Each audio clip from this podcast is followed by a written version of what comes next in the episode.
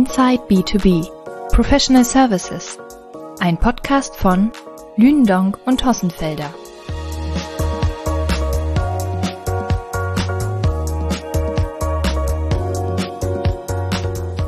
Ja, herzlich willkommen, liebe Hörerinnen und Hörer, zu einer neuen Folge von Inside B2B Professional Services. Mein Name ist Katrin Mikulcic und mir gegenüber sitzt Jörg Hossenfelder, geschäftsführender Gesellschafter von Lündung und Hossenfelder. Hallo Jörg, schön, dass du auch diesmal wieder mit dabei bist. Hallo Katrin, freue mich sehr. Heute sprechen wir über die Lündong Liste und Studie zum Wirtschaftsprüfungs- und Steuerberatungsmarkt 2022. Es ist mittlerweile sogar schon die 17. Studie, an der auch in diesem Jahr 80 Wirtschaftsprüfungsgesellschaften sowie Netzwerke und Allianzen teilgenommen haben. Ja, was sind denn die Besonderheiten der neuen Lünendonk-Studie zum Wirtschaftsprüfungsmarkt in Deutschland? Ja, wir glauben sagen zu dürfen, dass wir bei Lünendonk eine der längsten Beobachtungen in einem bestimmten Zeitraum haben über den deutschen Prüfungs- und Beratungsmarkt. Die erste Studie erschien 2006 und jährlich hat diese Analyse eine Aktualisierung erfahren. Das ist etwas ganz Besonderes. Natürlich ist die Studie nicht repräsentativ. Wir beobachten den Markt immer von der Spitze her. Das heißt, die führenden Unternehmen werden von uns befragt, werden analysiert und entsprechend auch in dem Berichtband mit aufgenommen. Und dass wir nicht nur die führenden 25 anschauen, sondern viel, viel mehr WP-Gesellschaften, das hast du ja schon gesagt. Es sind ja 80 Teilnehmer in der Studie und darunter zählen die 25 größten. Warum von der Marktspitze? Nun, weil die größeren Unternehmen in der Regel diejenigen sind, die bestimmte Entwicklungen und Trends vorgeben. Mhm. Und diese Gruppe miteinander zu vergleichen, macht es auch einfacher. Und von daher können wir aber trotzdem sehen, wenn wir uns die Marktvolumina anschauen, dann decken die Studienteilnehmer 70 Prozent des deutschen Prüfungs- und Beratungsmarkt ab. Und von daher haben wir da schon im Vergleich zu anderen Analysen unseres Hauses eine sehr, sehr große Abdeckung. Und ich darf auch sagen, dass die Aussagen und die Ergebnisse unserer Studie durchaus belastbar sind. Ja, gehen wir mal in die Materie hinein. Wie hat sich denn der Markt allgemein oder auch die Top 25 im Besonderen entwickelt? Der Markt hat sich leicht positiv entwickelt. Das Wachstum lag im Schnitt bei 1,2 Prozent. Wenn wir uns das Marktvolumen anschauen, das heißt, da liegen wir jetzt knapp bei 17 Milliarden Euro. Im Vergleich zu den Jahren davor waren das aber auch wirklich nur homöopathische Dosen, die die WP-Gesellschaften hier zum Wachstum hinzugetragen haben. Daran liegen vor allem zwei Gründe. Auf der einen Seite immer noch die Nachwirkungen der Covid-19-Pandemie, mhm. aber auch der große Einfluss der Big Four Gesellschaften, die überraschend oder nicht, im Geschäftsjahr 2021 nicht so gut realisiert haben wie in den Jahren davor. In den Vorjahren wiesen die Big Four mit PwC, KPMG, EY und Deloitte Wachstumsraten zwischen sieben bis zehn Prozent oder mehr auf. In 2021 haben wir erstmals einen durchschnittlichen Umsatzrückgang festgestellt, denn PwC, EY und Deloitte deren Umsätze gingen zurück. Mhm. Nur KPMG konnte leicht zulegen. Und aufgrund der großen Marktvolumine hat das natürlich eine Auswirkung auf äh, den kompletten Markt. Deswegen nur dieses leichte Wachstum von 16,7 auf 16,9 Milliarden Euro. Mhm. Ja, wir werden später noch einen genaueren Blick auf die Big Four werfen. Ähm, zunächst einmal etwas allgemeiner den Blick auf die größten Wirtschaftsprüfungs- und Steuerberatungsgesellschaften in Deutschland. Ähm, wie haben die sich denn im Einzelnen entwickelt? Da wird sicherlich das Geschäftsjahr, wie du auch schon angedeutet hast, nicht für jeden gänzlich positiv ausgefallen sein. Also von den 25 führenden WP-Gesellschaften, die wir beobachtet haben, hatten nur zwei 2021 Umsatzrückgänge. Ansonsten, wenn wir die Big Four einmal ausklammern, konnten wir schon deutlich feststellen, dass der Markt relativ stark performte. Und hier mhm. fällt eine Gruppe ganz besonders auf. Das ist das sogenannte, in der Tour de France würde man sagen, Verfolgerfeld der Big Four. Ähm, dort hat sich eine Gruppe von sieben BP-Gesellschaften gebildet, die folgende Kriterien erfüllen.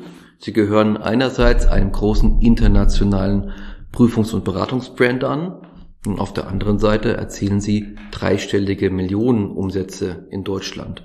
Und dazu zählen BDO in Hamburg, Ebner Stolz in Stuttgart, Rödel und Partner Nürnberg, Mazars aus Hamburg, Baker Tilly Düsseldorf, Grant Thornton ebenfalls Düsseldorf und RSM ebenfalls Düsseldorf.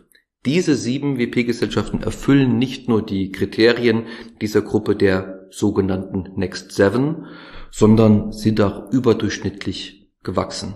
Mhm. Fast zehn Prozent betrug hier das Wachstum im Durchschnitt und allein in dieser Gruppe haben wir WP-Gesellschaften mit zweistelligen Umsatzanstiegen ähm, hier zu nennen, beispielsweise Mazars, Grant Thornton oder RSM, die haben sich extrem positive Aspekte entwickelt. Und was uns bei dieser Gruppe auch auffällt, mehr als alle anderen glauben sie gerade mit der Wirtschaftsprüfungsleistung jetzt und in den kommenden Jahren stark organisch wachsen zu können. Mhm. Und wenn wir zurückschauen, in den letzten Jahren war so das Audit-Geschäft ein Stück weit das Sorgenkind der WP-Gesellschaften, Honorare unter Druck, Wachstum nur in einem überschaubaren Maße.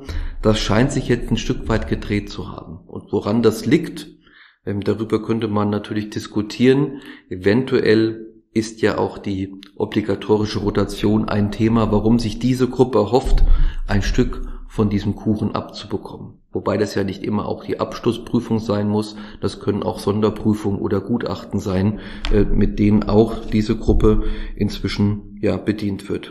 In dem Verfolgerfeld schauen wir uns auch sehr genau an, wie äh, sich denn Unternehmen entwickeln mit 60 oder 50 oder 40 Millionen Euro Umsatz in Deutschland.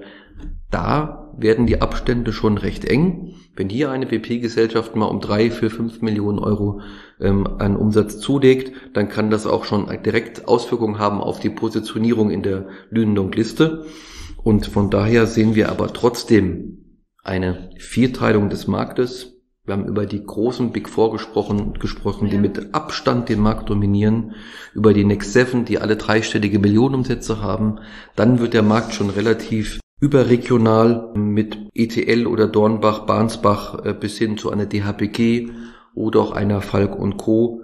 Ähm, bis hin zu einer BW Partner oder einer Kleberg. Mhm. Und dann kommen wir so in die Größenordnungen von 20, 10 oder unter 10 Millionen Euro und da wird das Geschäft dann auch schon relativ lokal bis hin zu den vielen Einzelkämpfern, die es ja in diesem Berufsstand noch gibt. Mhm. Jetzt hast du praktisch auch schon den Rundumschlag um alle Teilnehmer ähm, unserer Studie gemacht. Ähm, kommen wir vielleicht noch mal kurz zurück zu den Next Seven.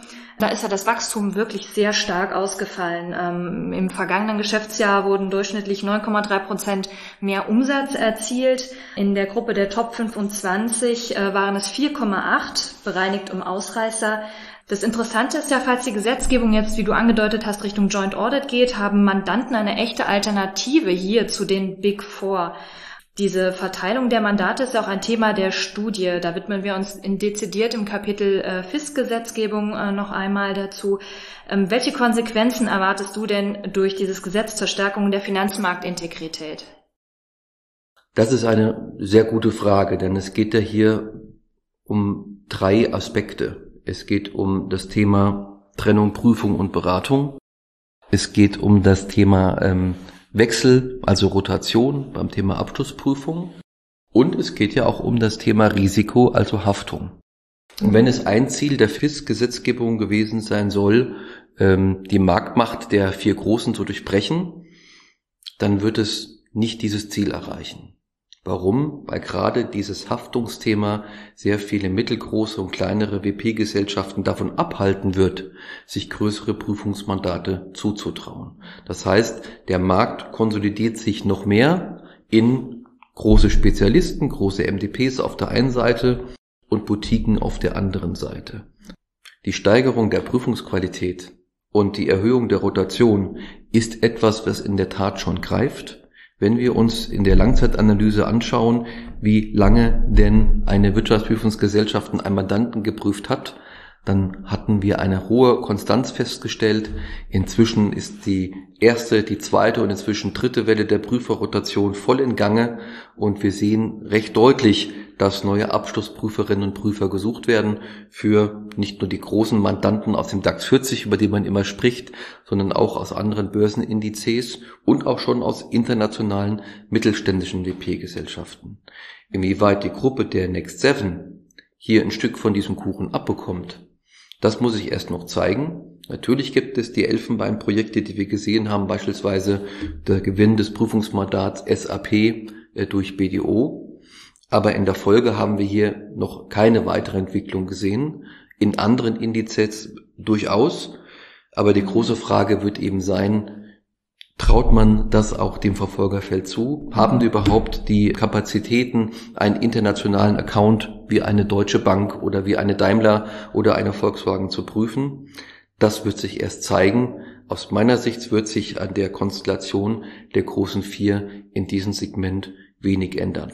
Spannend ist natürlich ein Punkt, auf den wir nachher noch zu sprechen kommen, die Rolle von EY in dieser Viererkonstellation, denn hier wird ja aktuell in der Tat diskutiert, dass Bremen das äh, Thema Trennung von Prüfung und Beratung sehr, sehr konsequent anzugehen, nämlich beide Geschäftsbereiche zu trennen. Ja, dazu gab es ja auch in den vergangenen Wochen etliche Schlagzeilen. Es wurden Verlautbarungen kundgetan, dass EY eine Abspaltung von Beratungs- und Prüfungsgeschäft plant. Wie schätzt du denn diese Situation ein? Wird diese Trennung durchgeführt werden? Was für Konsequenzen wird es nach sich ziehen? Also zunächst muss ich sagen, dass mein Informationsstand nur derjenige ist, den das Unternehmen herausgibt und den ich aus den ähm, gängigen Gazetten auch entnehme.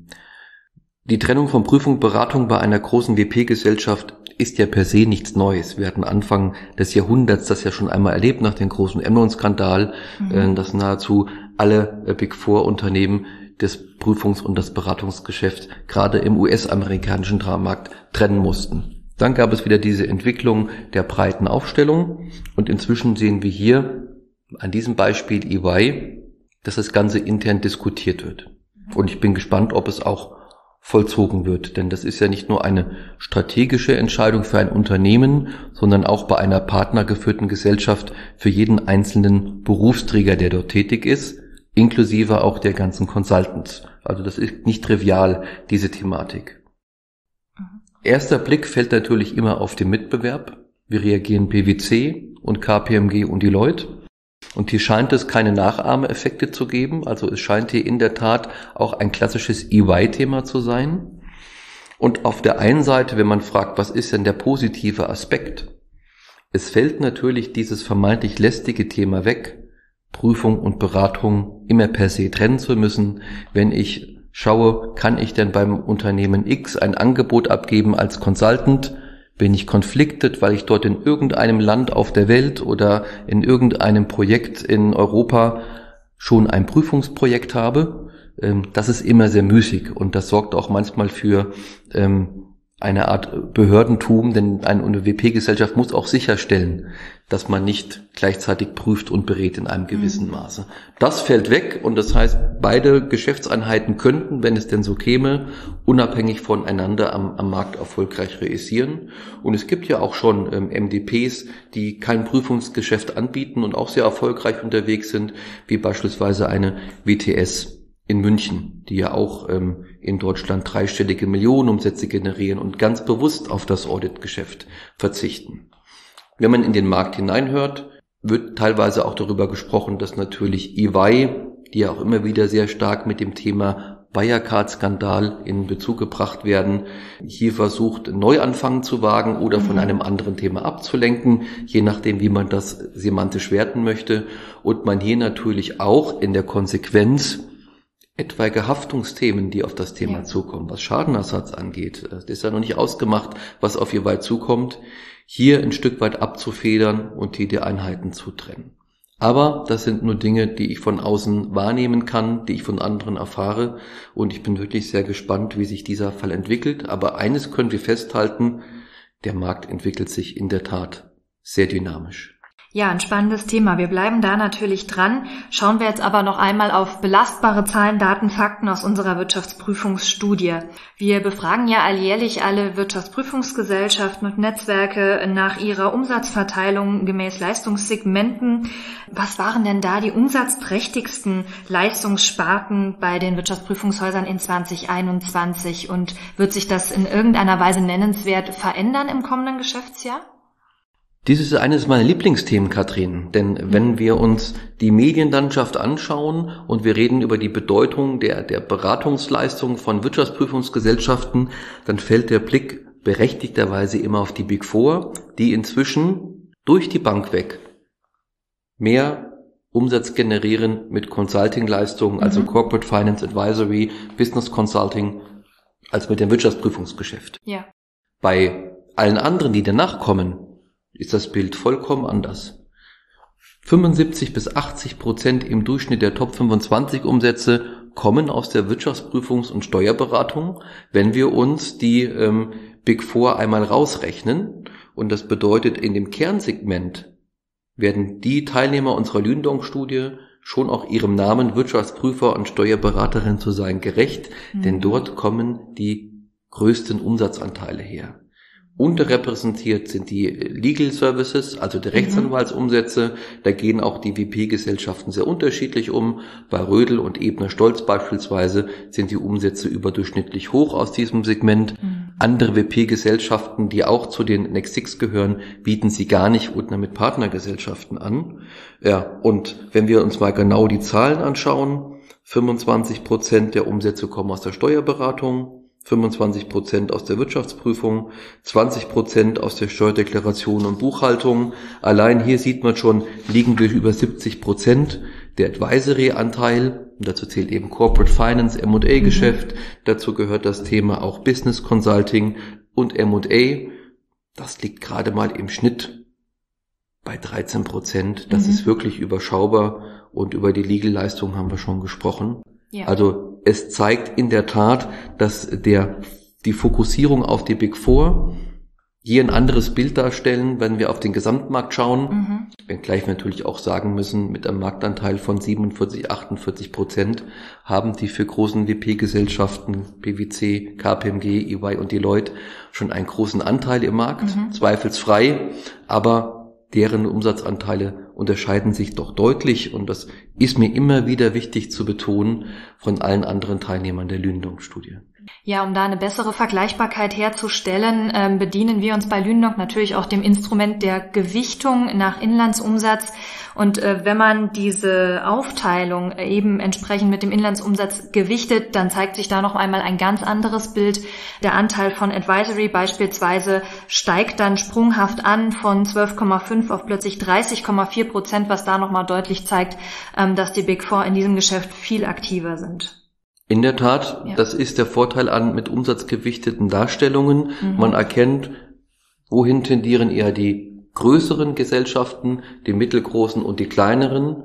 Und wenn wir sehen, im Durchschnitt liegt der Advisory-Umsatz bei 13 Prozent und gewichtet steigt es fast auf ein Drittel, mhm. dann ist es augenscheinlich, dass es dann gerade die größeren WP-Gesellschaften sind und hier überwiegend die Big Four. Und äh, da kommen wir wieder zu diesem Punkt zurück, dass das eine Sonderstellung hat dass es gerade die großen Gesellschaften sind, die hier überdurchschnittliche Umsätze mit Beratungsleistungen erzielen. Mhm. Ja, vielen Dank, Jörg, für deine Einschätzung. Wenn Sie mehr erfahren wollen zu weiteren Themen zum Wirtschaftsprüfungs- und Steuerberatungsmarkt in Deutschland, dann werfen Sie gerne einen Blick in unsere aktuelle Lünendong-Studie, die Sie über unsere Website beziehen können. Was sind denn weitere Themen, Jörg, die wir in der Studie behandeln? Das war heute nur ein Bruchteil der Studie, die wir besprochen haben, Katrin. Wir haben das Thema ESG, ein wirklich starker Katalysator für den Markt. Wir sprechen noch über Fisk im Besonderen, das haben wir heute ja nur am Rande erwähnt. Mhm. Aber auch das Thema Partnermodell, Honorarentwicklungen, wie entwickeln sich die Gehälter von den Prüferinnen und Consultants, spielen ebenso eine Rolle wie, und das ist das absolute Top-Thema auf der Agenda des Top-Management der Wirtschaftsprüfer und Steuerberater. Wir reden über das Thema HR und Recruiting. Denn hier liegt der größte Hemmschuh in der Entwicklung dieser spannenden Branche und darauf geht unsere umfassende Studie ein. Vielen Dank, Jörg. Ja, liebe Hörerinnen und Hörer, bis zum nächsten Mal bleiben Sie uns gewogen. Auf Wiederhören. Sie möchten keine Folge von Inside B2B Professional Services verpassen? Dann abonnieren Sie unseren Podcast auf den gängigen Plattformen wie Spotify, Apple Podcasts, Deezer, Amazon oder Google. Wir freuen uns, wenn Sie diesen Kanal weiterempfehlen.